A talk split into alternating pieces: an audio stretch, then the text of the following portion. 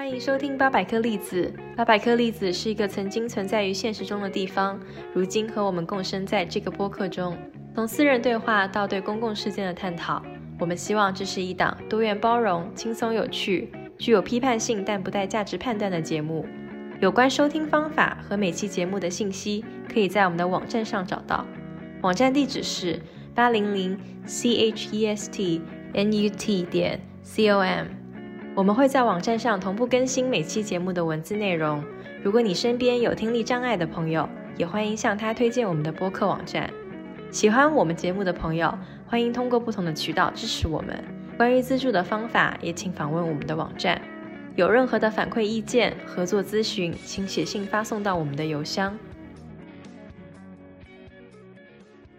Hello，大家好，我是小包。大家好，我是依依。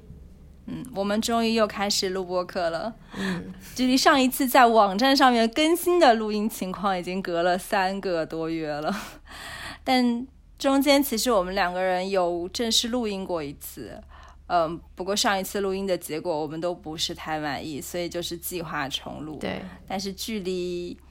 这个重录计划重录到现在真正实施又隔了大半个多月。嗯，所以我们到底在干嘛？为什么我们拖了这么久？我这边就是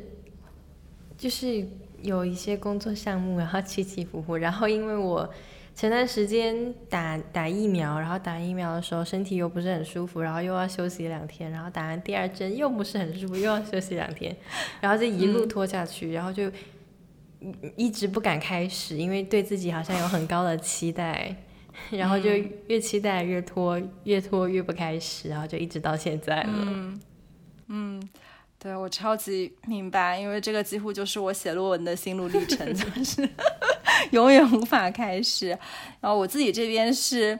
呃，三月底的时候，我有一趟比较长期的长途的旅程，也是我们这个播客这个主题开始的一个契机吧。然后那趟旅程结束之后呢，我可能是因为水土不服，反正就是大病了一场，病了大概两个多礼拜时间吧。然后也反正生病之后很长一段时间，我也比较意志消沉，然后处于这种拖延跟焦虑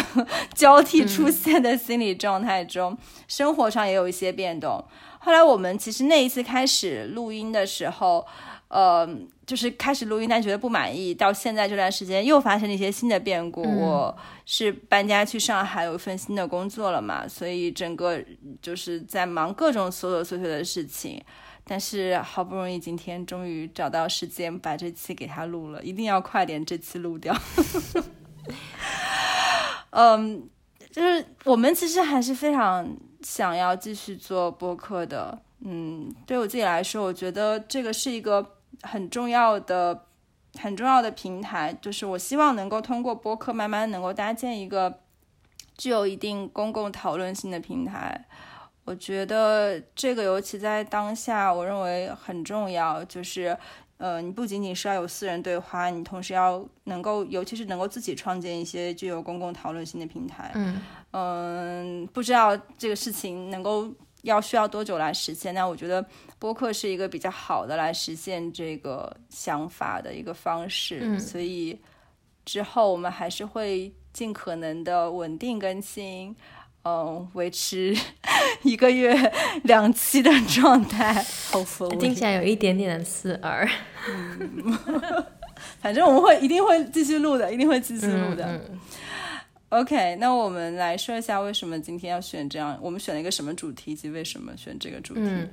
我们今天嗯对这个主题是探討公共交通工具跟城市的关系，然后还有我们跟公共交通工具的关系。嗯，然后、嗯、當開始做这个的，或者是创想这个的契机，是因为知道说小包有一个旅程，然后要去到、嗯。東北，然后内蒙，对对对，那边去搭火车。嗯、然后因为我平时、嗯、呃疫情期间开始，然后也不不再是选用以前的传统交通工具，然后我就突发奇想說，嗯、那有没有可能就是引号浪漫一下，然后在这种公共交通工具上面去读一些文本，或者去思考一些东西，然后是跟这个情景是可以产生关系的。然后我就这么一说，我说，哎，那要不然我们来做一下这个户外录音，然后可以把文本的这种朗读声，然后包括像一些场景的声音给给它混合在一起，有点像一个这种小小的纪录片的感觉。嗯，对，嗯，我自己是还蛮喜欢公共交通的，尤其是火车或者是公交车，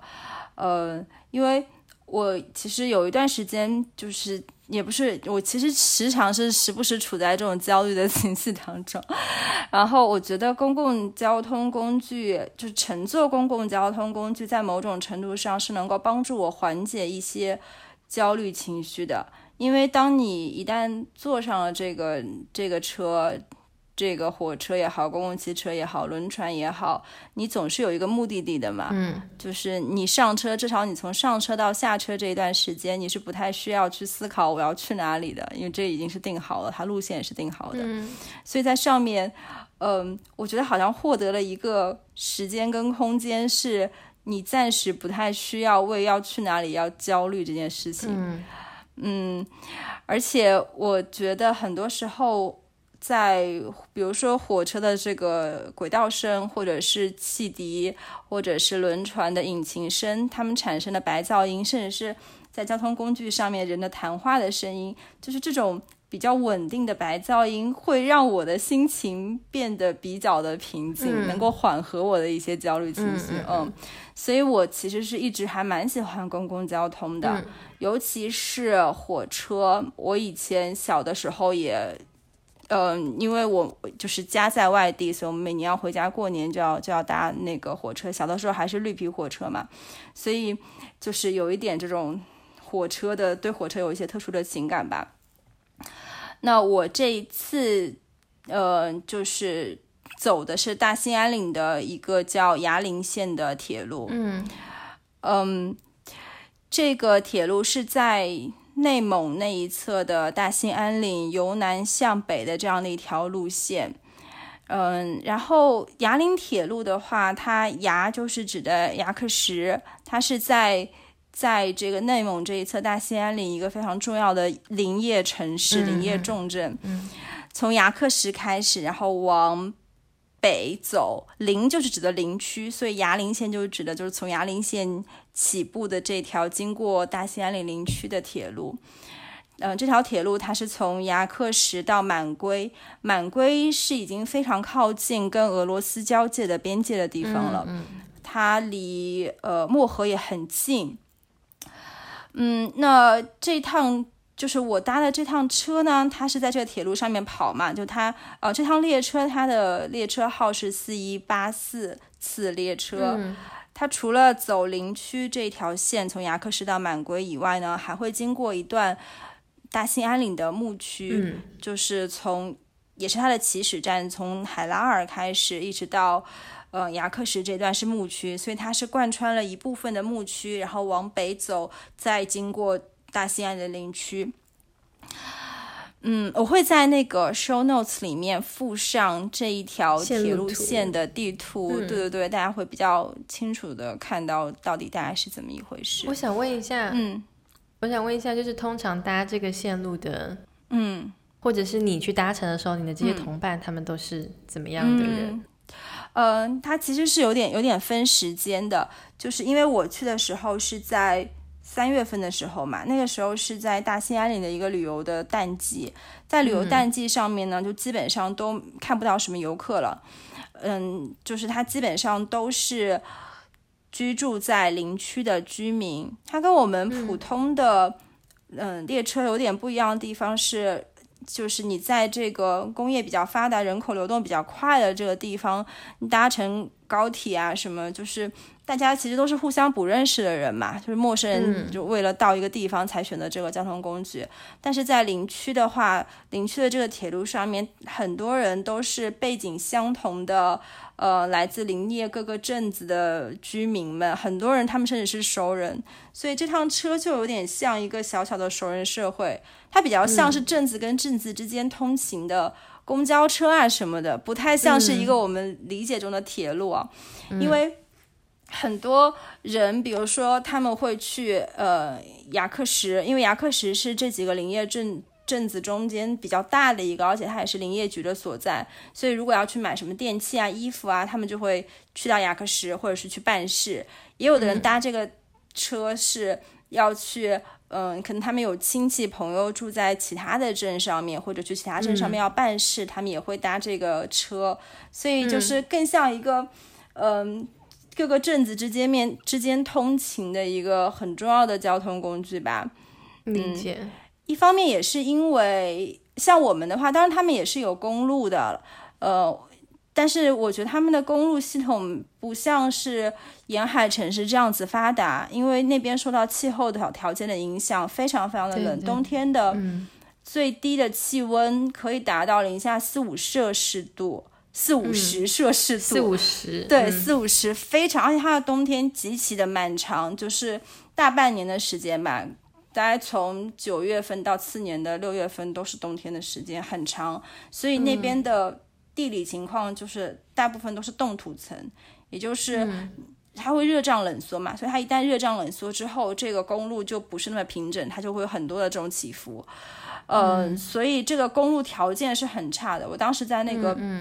铁路上面跟乘客、跟那边的居民聊天，就是说有一些公路条件差到。呃，因为有的时候你如果生什么疾病，你可能要叫救护车，但是你那个镇上面可能没有比较好的医疗条件，你可能要搭几个小时的救护车到那个牙克石或什么大点的镇子上，人可能就在这个救护车上面过去了，因为。那个救护车就像过山车一样，就是这样起起伏伏，起起伏伏，这样一颠一颠，把你几个小时颠过去。这样真的好耽误事情，耽误生命，很耽误事情。而且其实这条还比较危险公路，因为你如果不熟的人，经常有这个起伏的大的起伏的坑什么，还挺危险的。所以，公路虽然他们也在使用，但是尤其到冬天的时候，我觉得可能铁路还是更加常用吧。嗯。所以就是导致这个铁路它比较像一个镇子之间通勤的感觉，嗯嗯嗯，就是刚刚有也有提到，就是说这个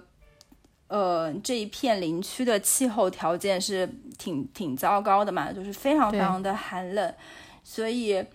嗯，就是你去的去之前的时候看到的各种游客拍的图片都是。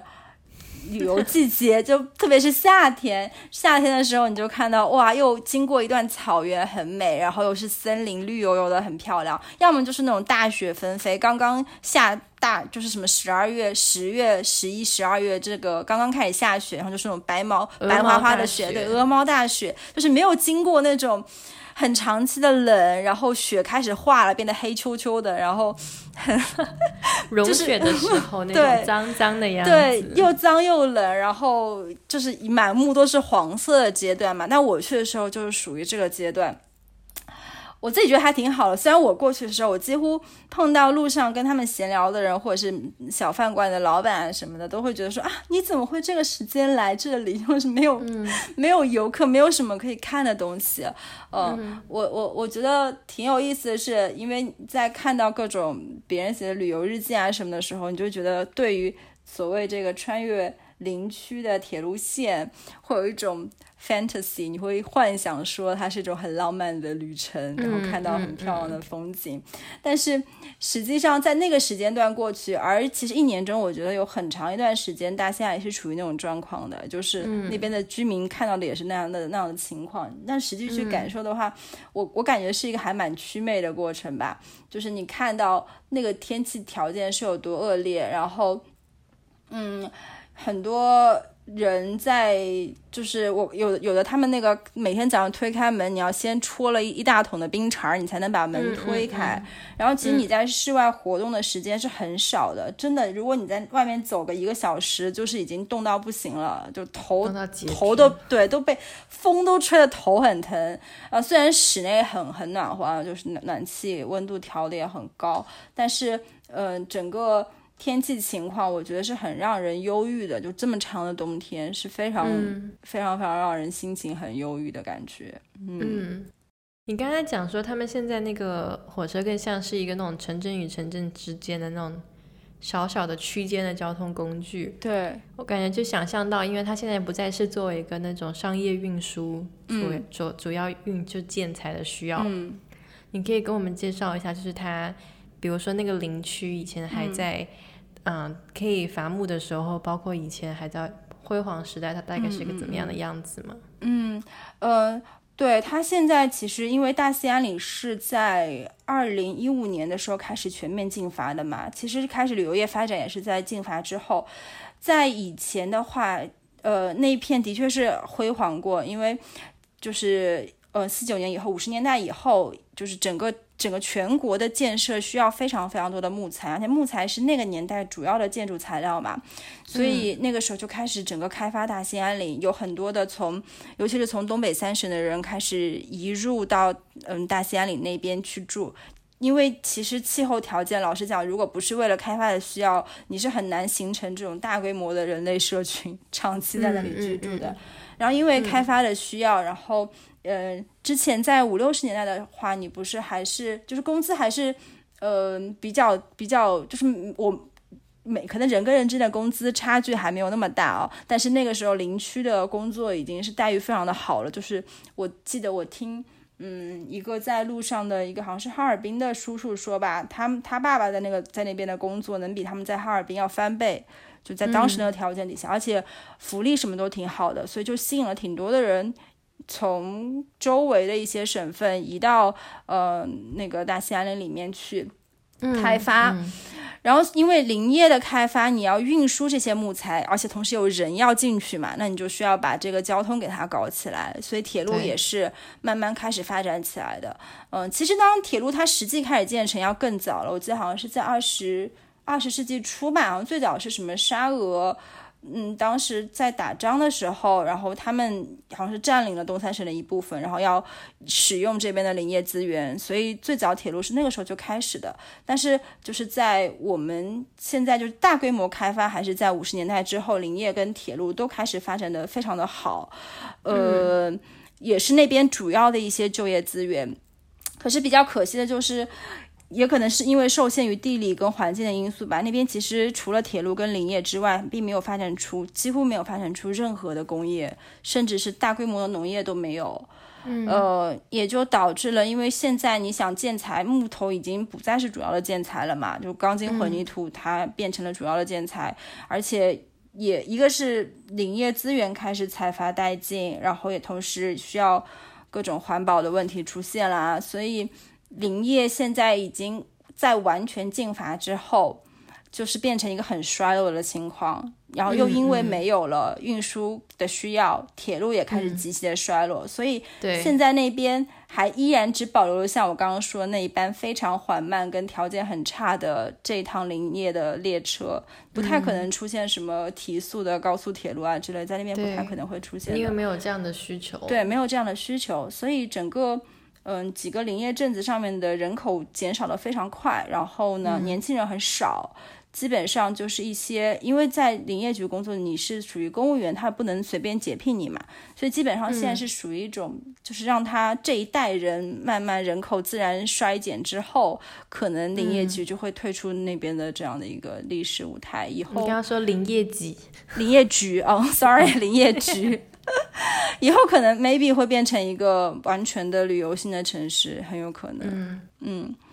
呃，然后除了这个之外呢，就是我们刚刚讲了很多，都是比较从一个汉人的视角去去理解大兴安岭的林业开发，嗯，导致人口流动，对这一片的生态、人的生态、植物、森林资源的一个变化吧。但是其实那边还有其他的一些除了汉人以外的人，嗯，比如说我这次有看到了石路鄂温克人，嗯，呃，当然我们今天因为时间有限，所以不会很展开说，但这也是一个很重要的话题，就是在汉人视角以外的去怎么样看待，嗯，各种人口的变迁以及林业资源的变化。以后我们会专门有一期节目去讨论这个关于鄂温克人的话题。嗯。嗯，OK，那我们接下来就是来，嗯，放一下我们我在铁路上面录到的一些声音，嗯，然后这个录音呢是分为两个部分，刚刚依依也有大概讲一下，一部分是我们在交通工具上面采集到的声音，还有一部分就是在就是文本的朗读。嗯，这个文本呢，是我们分别为彼此选择了一个适合我们各自场景的文本，然后交换在交通工具上面读。嗯，对，然后我们来等一下就听一下吧。我这个声音大概是。嗯，就是有一些铁轨的声音，有一些人声，还有汽笛等等的声音。然后我读的是依依给我选的文本，是舒国志写的《理想的下午》。你要不要讲一下为啥你会选《理想的下午》？哦，对，因为我当时在想象，就是想象我自己想象你的这个旅程是一个比较流动，然后很多不确定性，但是你又是在一个这个。因为我当时确实，我就像你刚刚聊到，就是有一个熟人社会那样的属性在那边。那时候我也是在想这个事情，就是说那边听起来就不像是，比如说旅游业特别的发达，或者是商业特别的发达。那坐这种慢火车的人，说不定很多人都认识，就算他们不认识，他们在坐的时候也可以成为朋友。所以我当时就是想象说，这是一个像一个移动移动型的一个微观社会的感觉。然后舒国志他写的很多都是在就是在城市里面的观察，然后以小观大这样子，然后强调人的这种不确定性跟流动性。然后我就想说，那我就选一个这里面的一个一一一大段章节，让你在有类似情况的情景下去去阅读，然后看看会不会有产生怎么样的共鸣。嗯。对你当时给了我就是一一些片段吧，然后我最后是因为考虑到时间嘛什么的，我最后选择的是他《理想的下午》第二部分第七章的我是如何步入旅行或写作什么的。哦，我觉得这个内容其实还挺符合我当时的心境的。他说了很多关于。不想上班的 各种情景，哦，我觉得就是嗯，在旅途中也好，其实在我现在看起来，我也有很多有共鸣的东西。嗯，那我们就来听一下这个在铁轨上面读蜀国志的理想的下午。OK。两个水是金河的，呃，四车十四号，澳大娘去找十四号去。十四号啊。十四号啊，这边不是你的。我我回头。我大娘，我说这半天背大到镇城还没找到座呢。十四号啊，去吧。再往这没跟前，多远了？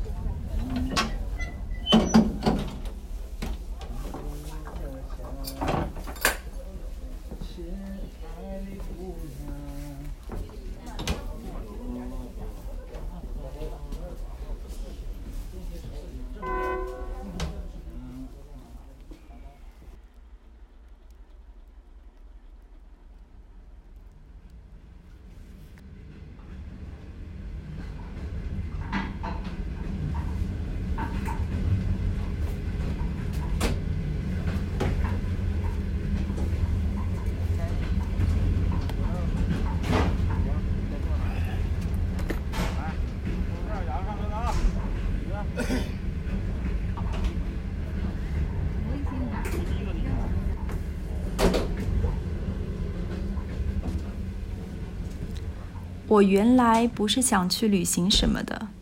是我大半生没在工作岗位上，于是东跑西荡，弄得像都在路上，也就好像便如同是什么旅行了。至于我为什么没上班，也可以讲一讲，因为爬不起来。我那时（括号年轻时）（括号完毕），晚上不肯睡。晚上多好的一个字，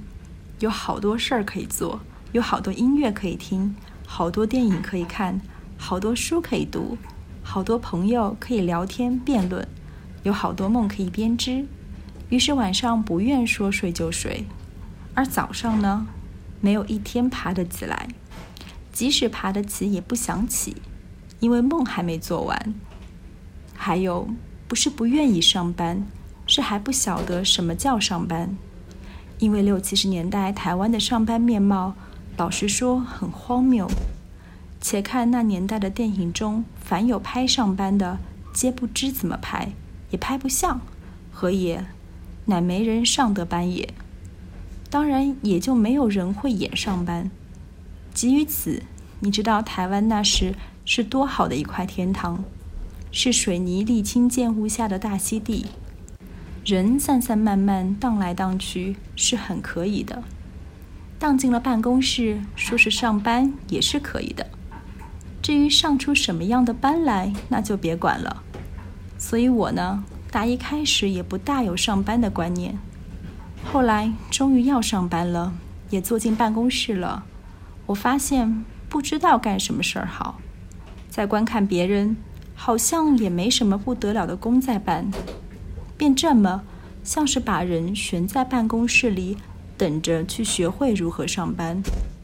正因为这样，你开始注意到台湾的办公室空气不够（括号还说成吃中央空调云云）。括号完毕。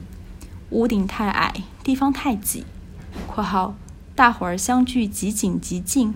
每个人能有自己思想的空间吗？）括号完毕。我固然太懒，但即使不懒。以上的原因足可以使我这样的人三天两天就放弃。没学会上班，倒不是原则上的不想上班，是还不想在那个时候上班。心想过些日子才去开始上班，只是这过些日子一过便过了好多好多年。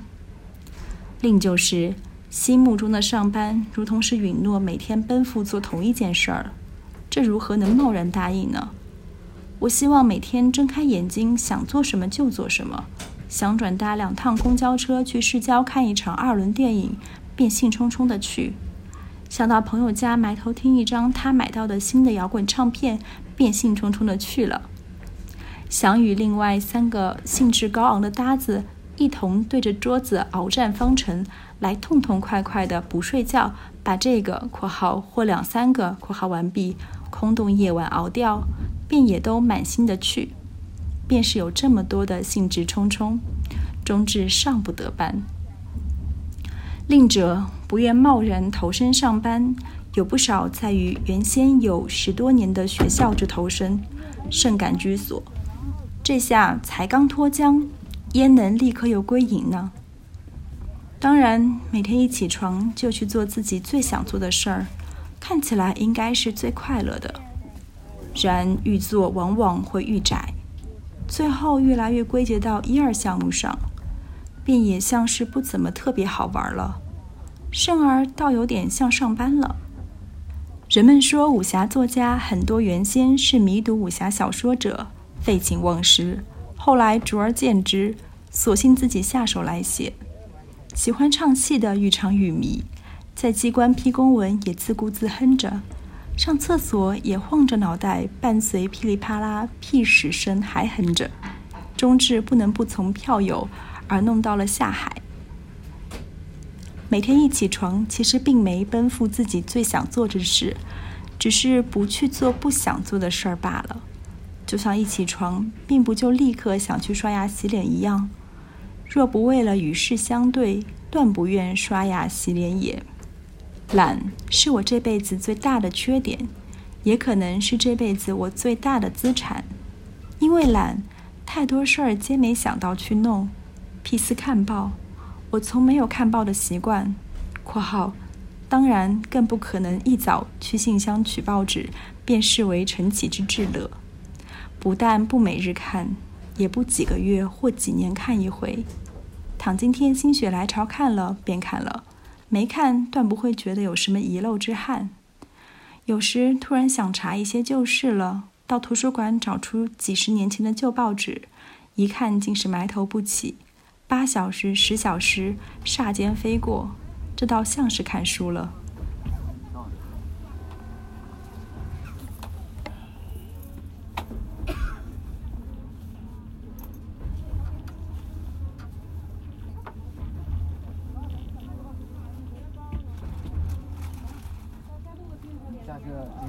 西方子弹啊！咱一块走呗。不是，我直接直接让你走得了。走，咱一块走呗。不是，我就直一下车第一个老五。下回家呀？啊。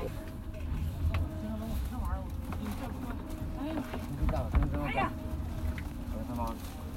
有这么些的吗？啊。有这么些的？我还以为什么？他让你把帽子拿出去。拿出去吧。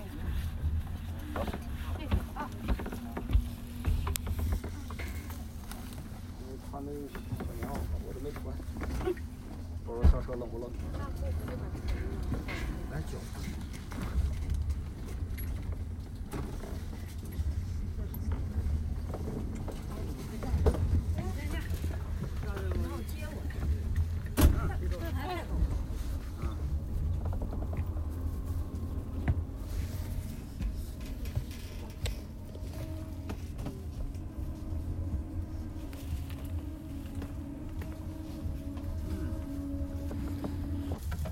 拜拜，拜拜。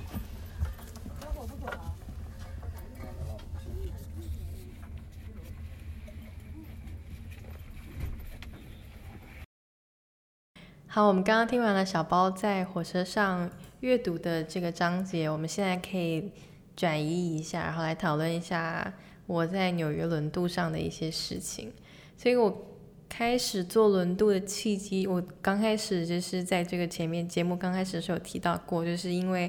疫情开始之后，想要寻找一些不是传统的这种交通方式啊，可以减少在室内或者跟很多人接触的可能性。然后其中我就开始，比如说搭渡轮，然后还有骑单车跟走路，就是很多时候我都会嗯选择、呃在室外的情况下去进行我的这种移动。然后因为我嗯住的附近就是在东河的边上，就是在纽约这个 East River 的边上，刚好也是有几个渡轮站，然后我就觉得哎很不错，那我就来选择一下，于是我就开始了我坐这个渡轮的这个、呃旅程，然后现在已经成为我一个固定的一个交通方式了。我要在呃讲这个渡轮还有纽约的这个情况之前，我想要先回到最开始来讲讲看，呃纽约的最开始啊，还有为什么纽纽渡轮在纽约是这么的特别。然后我不知道大家对这个熟不熟悉，但是就是在荷兰人在十七世纪到达现在纽约市之前，这边当然是有原住民，啊、对，他们叫 Lenape，他们这个啊、族族群的人类叫 族群的人叫 Lenape，然后 Lenape 这个意思在他们的语言里面是 the people 的意思，嗯，然后所以在这些欧洲人到来之前，Lenape 他们是占据了大部分的纽约市，然后包括费城，还有新泽西州，还有呃一些宾夕法尼亚州的东部，等于说就是东部这一块儿挺多的。然后在荷兰人来到这边之后，然后所谓的呃从他们手上购买了曼哈顿岛之后，他们的迁移就正式的开始了。他们等于说根据他们的呃贸易的协商，他们开始有很多不公平的协定，然后他们开始从纽约这块土地上面开始迁移到其他地方。当时在他们的这个族群里面，然后曼哈顿岛是叫做 Manhattan，、然后后来被荷兰人改名为 Manhattan。然后 Manhattan 在他们的语言里面意思是 hilly island，就是有点斜度、有点斜坡式的岛屿。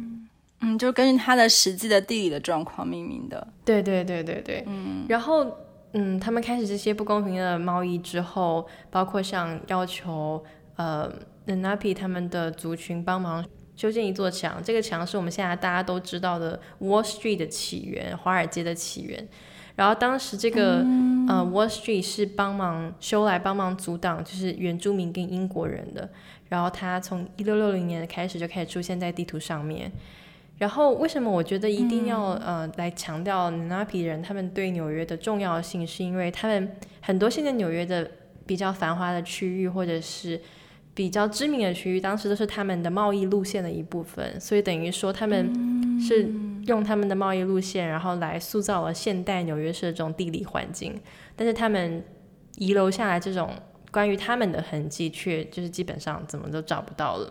嗯，然后我这里会，嗯你说。他们这个贸易路线，呃，是也有使用轮渡是吗？就是使用水上的交通。水上交通，然后还有就是、呃地面上，然后他们当时主要 trade 的是嗯河狸的皮毛，他们会去猎杀很多的河狸，然后跟他们呃做跟欧洲人做这个 trading，嗯，所以我们刚刚有讲到这个华尔街，然后一些包括通过水道的一些 trading 的方法，我们可以先先记住，我们后后面还会回到这个话题上面会提到这个。那我们再来看一看现在的纽约。现在纽约它一共就是分为五个行政区，当然最嗯供大家熟知的就是曼哈顿区，然后北边还有个布朗克斯 （Bronx），、然后还有布鲁克林，呃是这五个行政区里面人口最多的行政区，然后还有 Queens、皇后区，这个行政区是听说是全美最多元化、最 diverse 的一个区域，最多。然后还有的，对对对，然后还有 Staten Island、这五大个行政区。所以纽约它其实是有很多个土地，然后水道还有河流组成的。其实这个五个嗯行政区里面有两个是岛，对吗？一个是曼哈顿，一个是那个呃 Star Island，还有其他是跟大陆连在一起的。有一些连接，对，所以他们中间其中这几个，对，没有错，他们其中嗯有些河流会分隔到他们，分开到他们，然后有些是分隔一些，然后有一些土地的接壤，然后其中几个在纽约呃这边比较大的河，包括像哈德逊河，它哈德逊河是经由哈德逊呃河谷，然后流到纽约湾里面，然后它是在纽约这边把纽约市跟新泽西分开，新泽西州分开的一个河。嗯，然后就是我刚刚提到的东河，嗯、它是一个那种潮汐峡，嗯，然后它是从嗯呃长岛那边流进流下来的，然后他把 Bronx 还有曼哈顿，然后还有 Long Island 分开了。嗯，然后第三个呢就是 Harlem River，Harlem River 是从东河到哈德逊河之间的一个潮汐海峡，然后它是把大部分的曼哈顿，然后跟 Bronx 区域分开。嗯，然后最后一个就是 Bronx River，Bronx River 它是分开呃 Bronx 布朗克斯跟 Westchester County 的。嗯，所以大家可以想象一下，我也会附一个那个地图在下面的连接，大家可以去看一下，就是有很多的岛。岛屿有一些少一些一些些的土土地的接壤，然后有很多的河流在这边。嗯这些河流就是曾经在最繁华的期间，就是包括像一八四零年左右，然后这些呃河流上、这些水道上所经过的这些船，然后在不同区域提供这些轮渡服务，包括商业贸易服务，每天可以最高高达一百五十艘在城市里面同时进行，然后同时穿梭，所以大家可以想象一下，就是那个黄金时代大概是一个怎么样的样子。那是什么年代？然后，嗯，一直就是从一八四零年开始，嗯，就是因为它纽约港，然后有很多的贸易在这边进行嘛，嗯，然后一直到十九世纪九十年代，然后后来到二十世纪之后，有一段时间的没落，因为大家呃运输货物的方式，大家出行的方式开始改变，变成是有铁路，铁路，嗯然后还有什么修修建地铁什么的，嗯所以那个时间有一段时间是被完全停滞了，嗯。然后直到最近，呃，近几年、近十几年开始被重新的整修，然后重新的被投入。然后我们今天要聊的这个我所搭乘，然后包括像纽约现在这个服务叫 MYC Ferry。就是在二零一五年的时候，被当时的我我们还是现在的市长了，他下令实施的。然后他是在两年之后，二零一七年，然后投入营业的。我不知道你当时在这边有没有搭过我 NYC Ferry？我没有搭过 NYC Ferry，我是有搭过往上周去的 Ferry，它不是，嗯应该不是 NYC Ferry，嗯，嗯嗯嗯，一七年前有挺多间不同的公司，然后后来嗯主要的这个公共的这个渡轮的航线就是由这个 NYC Ferry 它旗下的一个公司在运营嘛。嗯然后就是它这个渡轮旗下它是有五条线路，好像还有一条是那种季节性的线路，就是夏天会有，然后冬天没有的那种。嗯，然后它就是接壤了。呃，布朗克斯 （Bronx），然后布鲁克林、曼哈顿，然后皇后区等，就是有二十一个渡轮码头，就是、等于说它应该是加起来一共有二十一个站，差不多。嗯，然后现在我当时看的数据是说，纽约市渡轮一共有三十一艘船，然后基本上我记得它大概就是半个小时到一个小时一班的这种服务。哦，嗯，说说方便也不是那么方便，但是就是你对嗯，算好时间，可能你不是那么赶的，每天通勤，不是每天赶着上班的那种。对，这个也是之后我们会聊到的一个点，就是为什么他，呃，嗯，就是他为为什么他他跟他最开始想要，嗯，做的做的这种实施的政策，跟他们最后的呃回馈是完全不一样的。哎，对你刚刚就是说那个一七年的时候，就是现在纽约的市长他又开始重新引入这个轮渡的系统，所以是出于什么考量？为什么要重新启用这种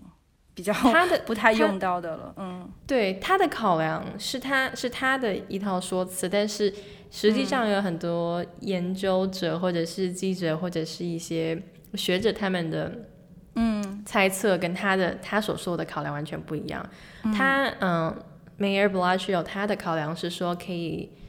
重新帮助来连接这些不太会被连接到的，或者是一些交通枢纽比较匮乏的一些区域，把它们连接在一起，然后希望可以让他们重新跟呃一些，比如说一些比较旧的社区跟新进的社区，可以重新建立一些新的联系，然后为这些就是说嗯，也就是说，它设置的一些站点，其实是在一些就是其他的交通工具比较没有在那边达到的站点，是吧？地铁啊、公交没有，嗯他他是这么说，他是这么说的，他是说就可以帮忙解决这些不方便交通枢纽不方便两地的这些交通困扰，可以帮忙去解决它。OK 明白。而且就是当也也是像你讲，就是有些地方，呃，它的交通选择比较有限嘛，所以当时公众就重新激发了对渡轮的这种兴趣。嗯，而且就是基于也是关于铁路，就是在纽约铁路基础的建设，包括它的一些实施时间的一些各种各样的问题，然后大家就开始重新讨论渡轮了。嗯，但是这个这个我刚刚上面讲说是他他所说他为什么要这样做嘛？但实际上来讲，就是我刚刚说有另外一面，就是一些学者或者研究的人在说，为什么他会有这样的，会推出这样的东西，是因为在纽约这边就是监管交通枢纽的有一个有一个机构叫 MTA，然后 MTA 它每年的拨款其实非常的有限，然后其实纽约的问纽约地铁包括交通啊、呃其他交公共交通工具有很多的问题，然后是需要很大的拨款才可以一次性解决的。基本上是没有办法在可以看到的未来一次性可以把它，比如说重新塑造成像北京、上海或者是其他国家的交通地铁这样的形式。所以，嗯，他们的猜测是说，市长他为了要做一些一些工程，怎么样都要做一些工程，但是不没有办法在地铁或者在其他的事情上面下手，他就决定要在啊、呃渡轮上下手。为什么这么讲？他们有个非常有力的证据，就是因为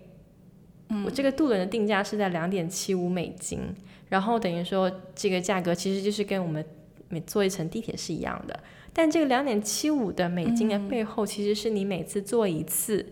政府就要补贴渡轮公司六点六美元。等于说你加在一起，你坐一程差不多等于是九块钱，只不过你实际你付出的是两点七五，对，实际成本很高。那么这个六点六美元是由大纳税人的钱放进去的。如果你是每天坐渡轮的人，你确实是很受益；如果你不是那些坐渡轮的人，你的钱、你就会你可能会觉得是不是是不是被浪费在这些不同的地方上了。嗯对，所以这个是他们其中一个很有力的证据，就是说为什么这个嗯渡轮它其实并不是一个很有效能解决纽约这种日益增长的人口，包括它的分布，还有它交通之流动性。它反倒是一个这种很小众的低容量的运输方式，然后它通过就是呃去实施这个方案，然后分散了大家对这种纽约 MTA 或者是地铁的这种压力，然后这种更转移急迫的问题，焦点他们反倒、对转移焦点。那所以就是嗯，我就呃，我很好奇，就实际上这个渡轮开始之后，它所服务的这些群体到底大概是个什么样的人呢？常搭渡轮、嗯，这个就是这个就是我刚刚讲到说，就是它因为只是半个小时嘛，然后一个小时一班，所以刚开始市长是希望说可以连接这些区域，然后让很多这些交通交通设施匮乏的群体，包括像一些呃，比如说是低收入群体，因为在河边其实。在纽约的曼哈顿的河边，或者是布朗呃，在布鲁克林的河边，之前包括像皇后区的河边，都有很多的 social housing，社区，对，或者、social social housing，social 哦。housing，比如说嗯嗯，对 social housing，这嗯。补贴楼那对，就政府提供一些补助，比较便宜的那种。对，就是一整个区一整个区那种，所以就是帮当时有包括考虑到这个里面。但实际上，当这个渡轮开始运营了之后，这样子渡轮渡轮服务的从你这种振兴，它其实带动了河岸两岸，然后所有的这些房地产。哦，嗯，然后变得变得是说，就是这些房地产开始兴盛，然后，呃，可能原本住在那边可以住的人，他们附近变得被城乡化了，他们要搬到更加远的地方去，或怎么样，所以就是有一个这种人口的洗牌，所以现在其实住在这些渡轮或者码头附近的人，他们都并不是像市长所设想的那群人。然后，其中这些里面最富有的站，当然就是我们刚才有提到说，呃，就是原住民有帮忙建立的这个华尔街地区。然后那边的人均收入大概是接近十万美元一年。哦。然后对比，嗯，其他站有一个站在布鲁克林这边叫做 South Williamsburg 南威廉斯伯格，那边的人均收入大概是两万一一年。然后其中还有一个站是啊，在布鲁克林那边的中国城叫 Sunset Park 日落公园，然后那边的人均收入也是两万多块钱，就是这个差距你可以由此可见有多么的大，嗯，所以就是像回到我们刚刚讲说，渡轮只有半个小时、一个小时一班，如果你真的很着急的人，你怎么可能会去搭这个，对不对？所以，嗯，他们的在在很多人的观察之下，渡轮乘客往往是那种有。工作就是有一些很很比较体面的生活的人，对，不需要就是卡点进办公室或者是游客，然后或者想要避开地铁的一些比较轻松富裕的一些纽约人，所以其实是跟市长刚开始说的想要做的事情还蛮挺不一样的。嗯，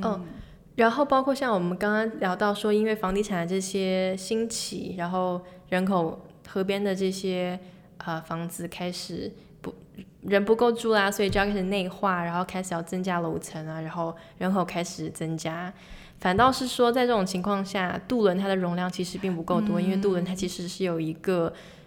固定的一个数字，你能坐上去的人只有多少。实际，然后人开始变多之后，嗯，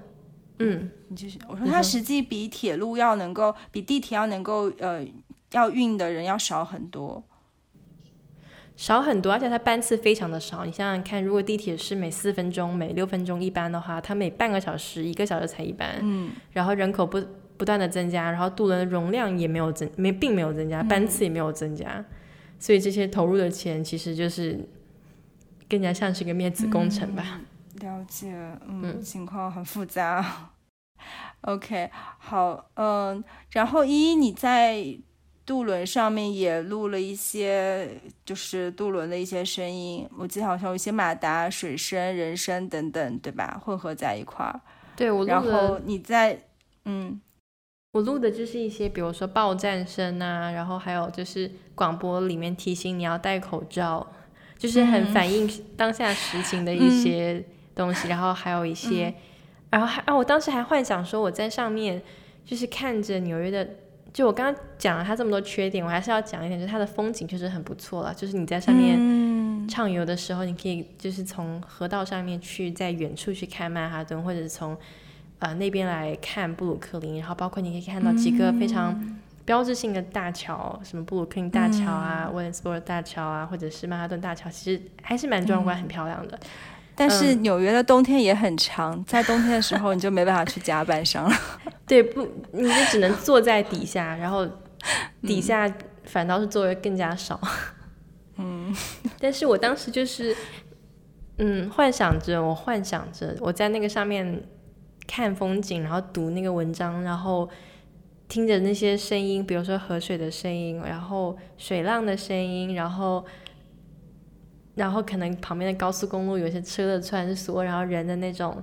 呃 chit chat，然后可能会是一个很很不错、很和谐的一个场景。但实际上，当我坐在那个渡轮上开始录音的时候，发现全部都是渡轮的马达声。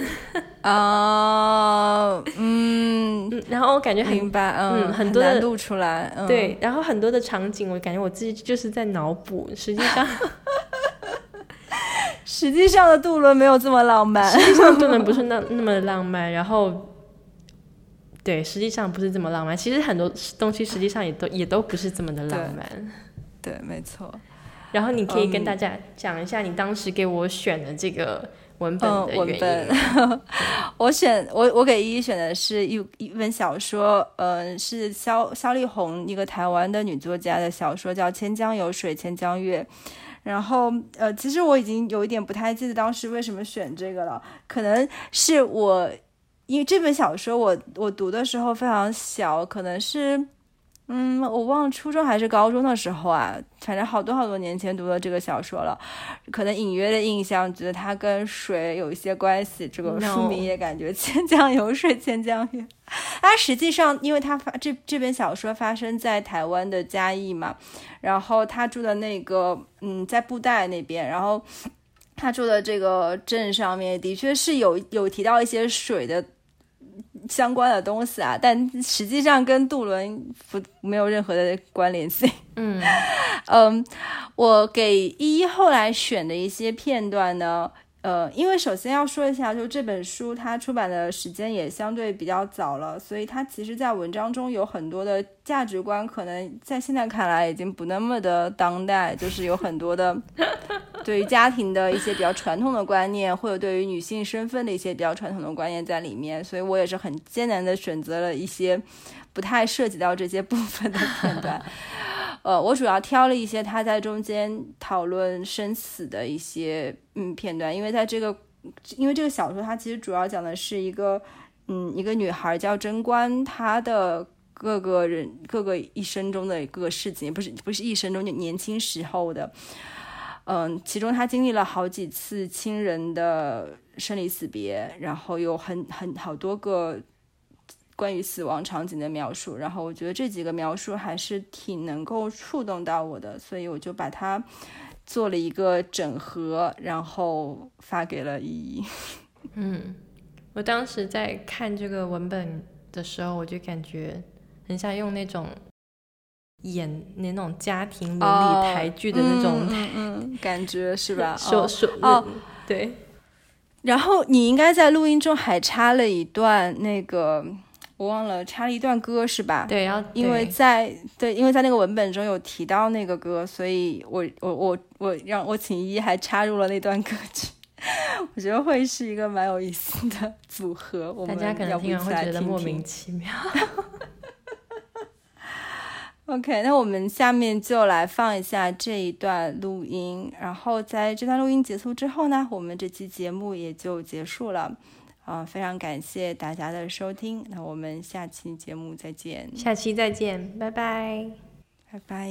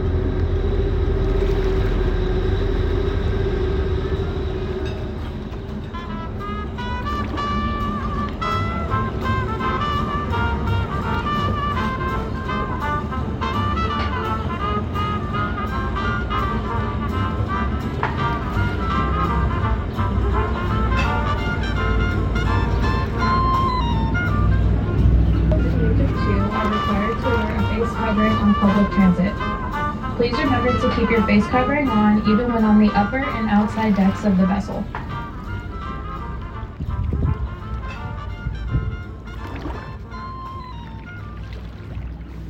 车队缓缓地移动着，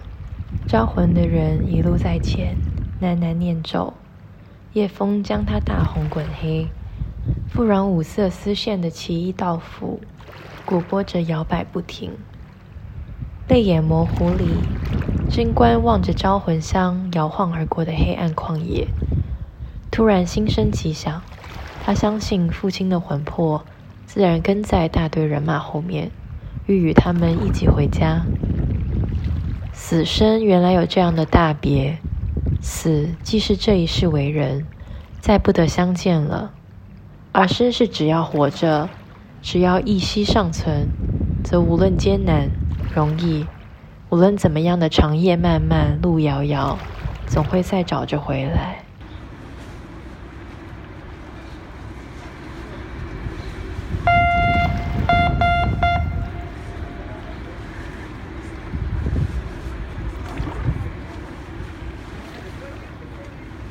二人一路行来，大信又说：“除了伦理、亲情和故土以外，我明白还有另一种什么力量，促使他在经历多少险夷之后，仍然要找着路回来。可是，一时我又说不出，说不清。而你本身却也是这力量其中的一股，你是一定知道的。”贞观言氏。我自是知道，因为这力量在我的血脉里流。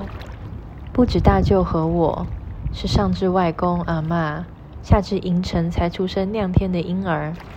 这一家一族，整个是一体的，是一个圆。他至坚至韧，什么也分他不开。即使是我死去的二姨丈和父亲，在我们的感觉里，他们仍是这圆的一周一角，仍然同气同息。像大舅，他是这园之中强行被剥走、拿开的一小块。尽管他移至他乡繁殖再生，然而若是不能再回到原先的原理来，那么……贞观话未说完，大信忽替他说下去道：“那么他只是继续活命罢了。无论如何，他都不会快乐，不能快乐了。”